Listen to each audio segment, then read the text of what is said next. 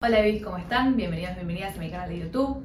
Mi nombre es Lourdes, me pueden encontrar en todas las redes sociales como Baby Venus. Hoy estamos de vuelta con Tulsi en esta serie astrológica donde vamos a aprender nuevas herramientas de astrología que quizás no conocíamos antes. Hola Lu, de vuelta por acá. En este video vamos a hablar de lo que es la revolución solar. Primero tenemos que tener en cuenta que siempre que vamos a trabajar sobre cualquier técnica astrológica, salvo la astrología horaria, que es lo que ya usamos, siempre nos vamos a remitir a la carta natal. Esa carta madre tiene las posiciones de los planetas en el momento de nuestro nacimiento y la revolución solar es el gráfico de las posiciones de los planetas en el momento en el que el Sol vuelve al mismo grado, minuto y segundo donde estaba cuando nosotros nacimos. Cuando entramos a la vida, entramos con el Sol ubicado en un grado matemático específico del cielo, en un grado, minuto y segundo, es un momento puntual esa posición, cada año el Sol da la vuelta al zodíaco y vuelve a pasar por el mismo lugar donde estaba cuando nosotros nacimos. Eso es el retorno del Sol. Y dónde estén los planetas en ese momento es lo que se analiza y se estudia en las revoluciones solares. Todos sabemos de qué signo somos porque el Sol tarda un año en dar la vuelta a toda la rueda zodiacal, por lo tanto el Sol está siempre en el mismo lugar, en, las mismas fechas. Pero el resto de los planetas orbitan cada uno a su ritmo dependiendo la distancia que estén del Sol. Todos los años esa configuración es diferente. El que se mantiene firme porque es al que le estamos siguiendo el ritmo de año a año es el Sol, pero el resto de los planetas va cambiando de signo de posición de casa de área entonces eso es lo que se analiza en las revoluciones y nos da un contexto de cuáles son las influencias que se están incorporando en ese ciclo, según qué contactos hagan las posiciones del retorno sobre la carta natal. Eso nos activa ciertos temas de la natal y siempre lo pongo en un ejemplo que puede ser bastante esclarecedor. La carta natal es un CD donde está contenida toda la energía que la persona tiene que desarrollar a lo largo de su vida. Después, revolución a revolución, ese CD se va desglosando en canciones. Entonces vamos tocando diferentes temas. Se van abriendo distintas áreas, se van trabajando diferentes promesas natales, así se llama. Todos venimos con ese CD con un montón de promesas a desarrollar ciertos talentos, cualidades, a tener determinados aprendizajes que son por destino, que los tenemos pautados, eso está en la carta natal. En la revolución vos podés ver qué temáticas de tu carta natal se están desarrollando. Tiene un ascendente, el año también, que eso es un concepto muy famoso, ¿no? En la carta natal todos tenemos nuestro ascendente y en la revolución solar tenemos el ascendente anual. Nos da un matiz de una cualidad de energía que necesitamos incorporar. Y esto como es un proceso de evolución y de asimilación, vamos aprendiendo, integrando y tomando diferentes formas y diferentes matices y cualidades que como ser humano tenemos que completarlas. Entonces, cada revolución nos va dejando diferentes experiencias que nos van a ayudar a, a desarrollar ese mapa global. ¿Mm? O sea, las energías de un año pueden ser totalmente distintas al año siguiente y eso te reafecta, ¿no? Y también te reafecta en dónde pases tu cumpleaños. Total, total. Es importantísimo porque cambia el ascendente anual dependiendo de la ciudad donde esté el cumpleaños. Y ya que estamos hablando sobre revoluciones solares, está buenísimo que sepan también que existe la relocalización de revolución solar. Implica moverme el día del retorno a la ciudad a donde el ascendente esté cayendo en la mejor posición con respecto a lo que traiga la revolución solar. Yo, uy, a ver. Que hay una, hay una serie de factores. No es que hay un signo que sea mejor que otro, no. Vos vas a tener las posiciones de tu retorno solar ubicadas en un lugar en el cielo que no se pueden cambiar. Eso no se puede mover. El sol va a llegar un determinado día a una determinada hora a donde estaba cuando vos naciste y los planetas van a estar ahí, estés en donde estés en cualquier parte del mundo. Claro. Pero como el ascendente es dónde está el horizonte en un momento, en qué signo y en qué grado matemático exacto está el horizonte, si yo estoy acá en Buenos Aires ahora y en este momento estaría sucediendo mi retorno, que el sol está en el mismo lugar, yo tendría el ascendente donde está ahora en esta ciudad, vamos a suponer en el 5 de Aries. Mm. Pero si estuvieses viviendo el retorno ahora, pero en Estados Unidos el ascendente está mucho más arriba, 5 o 6 signos más arriba. Entonces, Lo que cambia es la distribución, porque el ascendente es lo que le da forma a las famosas casas, casa 1, 2, 3, que son áreas.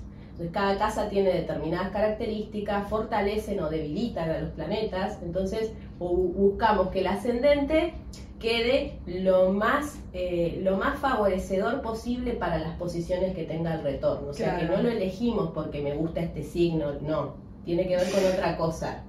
Tiene que ver con destacar fortalezas, dignidades, con asegurarme que el regente del ascendente esté fuerte. Y eso se hace mediante un estudio en el que vos calculás cómo caen las revoluciones solares en diferentes partes del mundo para ver en, qué parte del mundo el, ascendente favorece lo, más posible a la configuración global de la revolución.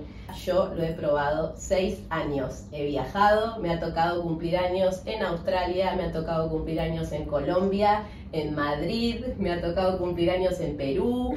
Eh, ella llegaba al cumpleaños, veía dónde le caía lo siento, me voy y así seis años. Así que eh, doy fe ¿no? de la eficacia de, la técnica. dejas en otro lugar. Total, te abre, un, te abre un panorama increíble y realmente funciona. Lo, he hecho justamente porque es uno de las, esa técnica en particular, la relocalización, es un poco controversial.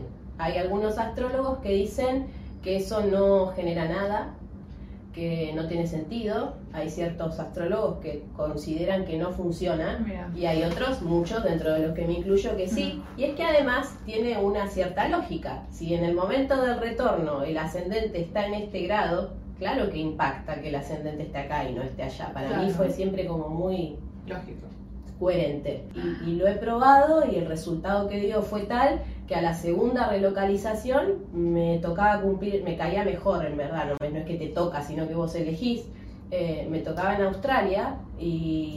¡Qué, gana! ¡Qué, gana! Tenía 23 años, no sabía hablar inglés y nunca había salido del país. Ah, pero vos por la, la, relocalización. Yo estaba convencidísima que había que hacerlo. y la magia que trajo todo eso, porque se acomodaron 700 millones de cosas para que yo pueda hacer eso. Y allá fui y pasé mi cumpleaños número 24 en Australia. Tremendo, una locura, ¿o no? La verdad que sí, sí, sí, sí, sí. lo hacer por este año, a ver si me toca un viajecito. Bien, total. Ahora estamos como un poco, un poco limitados, ¿no? Con esta situación actual, que hay, hay, restricciones y demás, pero está bueno ya que surgió el tema, que lo tengan en cuenta, porque a veces tenemos, hay, hay ciertas personas que por ahí cumplen en verano, o que cumplen en vacaciones de invierno, que a lo mejor se les presente esta posibilidad de forma espontánea y no viene de más a, poder aprovechar. dónde puedo ir. Exacto, y mejorar un poco la condición de la energía del año. En verdad es un plus que, que puede sumar un montón. O también si tengo un objetivo en particular en este año que quiero desarrollar, priorizar cierta temática en la carta, priorizar al significador de esos asuntos, eh, se puede ayudar a lo, que, a lo que estemos buscando. Entonces está bueno, quizás no ahora que todo está tan restringido, pero hay personas que a lo mejor por trabajo pueden viajar o, o que más adelante, cuando todo esto pase, que lo tengan en cuenta porque... sirve y hay mucha gente que lo hace y bueno, da resultados, es lindo. Sabía que se podía viajar, pero nunca me puse a pensar cómo se calcula. Claro, cómo se calcula. Claro, ¿No? no, está bien. Y eso también está bueno, bien que lo mencionaste, no ir a cualquier lado, porque a lo mejor podés decidir viajar, pero a un lugar a donde algún planeta importante queda, en una casa que no, no, lo ayuda, en una casa cadente, eh, eso se puede, se puede ver hay fácil. Sí, sí. Total. Lo que sí, también por las dudas, no afecta en distancias chicas. Esto se los aclaro para que no se queden sugestionados, decir, cumplo los años en Capital o me voy a San Isidro. Es igual. es igual, no cambia nada. Para que haya un movimiento tiene que haber un desplazamiento de 500 kilómetros o un poco. De ahí en adelante empieza a afectar un ah, poco el, grado del ascendente. Salvo que esté muy en el límite entre uno y otro, que alejarme quizás estos 500 kilómetros sí ya determine que me, me, me, salga el ascendente en el signo anterior o en el signo después si estoy acá pero ténganlo en cuenta que no, no afecta a distancias ni de 100 kilómetros, ni de 200, ni diría que hasta ni 300 ni 400. Arriba de los 500 kilómetros de distancia ya sí vale la pena chequear. Normalmente ya en el primer mes se empiezan a declarar las movidas que va a traer ese ciclo. Es bastante normal que lo empecemos a notar, que lo empecemos a sentir que, no sé, en este caso que vos tuviste ascendente en Aries, por ahí este año hayas sentido muchísima fuerza de ir para adelante, de emprender, de arrancar cosas, de, de, iniciar, de estar más activa, ¿no? Lo empezamos a sentir a las semanas, meses y a medida que va avanzando el ciclo, esa energía se va como integrando cada vez más y la vamos absorbiendo e incorporando. Ah, ¿y la integramos para después llevármela toda la vida? Sí. Ah.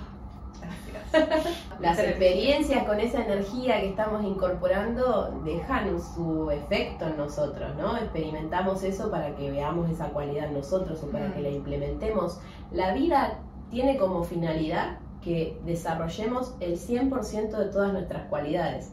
Eso implica desarrollar desde cualidades más dulces como pueden ser, por ejemplo, la ternura, la compasión, el perdón, la humildad, la dulzura, pero también cualidades un poco más fuertes como pueden ser la perseverancia, la determinación, el empuje, eh, la habilidad de ir hacia adelante, ¿Qué es lo que hace la vida.